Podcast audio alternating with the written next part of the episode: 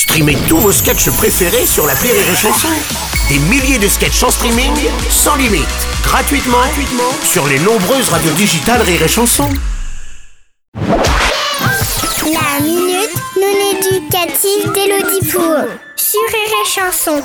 Chère Elodie, hier il a commencé à faire très très chaud dans les classes à l'école. Alors mon papa, qui travaille dans la climatisation, un métier d'avenir, il a offert deux ventilos pour mettre dans la classe. Les copains ils ont crié youpi et ils ont fait des câlins à mon papa. Mais la maîtresse, Madame Gerbille, elle a dit euh, merci, mais on peut pas les prendre parce qu'ils sont pas validés par l'Union européenne des matériaux scolaires FPF 67 alinéa 2 verset 46. Ils sont pas émifugés et puis les enfants risqueraient de s'étouffer avec les petites pièces parce qu'ils sont neuneux. Non, arrêtez, ça- alors là, c'est n'importe quoi. Pourquoi aujourd'hui tout est soumis à des règles strictes alors que quand mon papa était petit, il mangeait de la terre en se roulant dans la gadoue?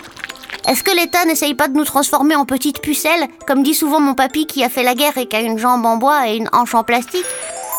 Chère Marie Fistuline, on a effectivement le droit de se poser des questions quand on sait que les enfants des années 80-90 comme moi ont été les derniers à jouer dehors en toute liberté jusqu'à la nuit tombée, à escalader les cages à poules, à vomir dans les tourniquets des parcs publics. Les parents sont devenus petit à petit un peu plus peureux à cause de l'actualité, de certains événements effrayants. Et du coup, les gens qui s'occupent des enfants sont devenus peureux eux aussi. Parce qu'avant, quand un enfant se pétait le bras en faisant l'andouille dans la cour, il se faisait plâtrer et il devenait la star de la cour de récré. Et ses parents lui disaient Tu feras plus attention la prochaine fois. Aujourd'hui, quand un enfant se casse un ongle en faisant l'andouille dans la cour, les parents portent plainte contre la maîtresse. Je vais te porter plainte. Puis envoie l'inspection académique à l'école et le FBI pour vérifier que le sable du bac à sable a bien été traité à la javel. Je te présente Mackenzie du FBI. Tu vas le topo Pour se protéger de tout ça, le personnel encadrant préfère sécuriser tout, tout le temps. C'est pour ça que vous finirez un jour par jouer à la balle en mousse sur des sols mous avec des chaussons en polystyrène. Mais ne t'inquiète pas, il y aura toujours des enfants casse-cou pour réussir à s'ouvrir le menton même sur un sol en mousse.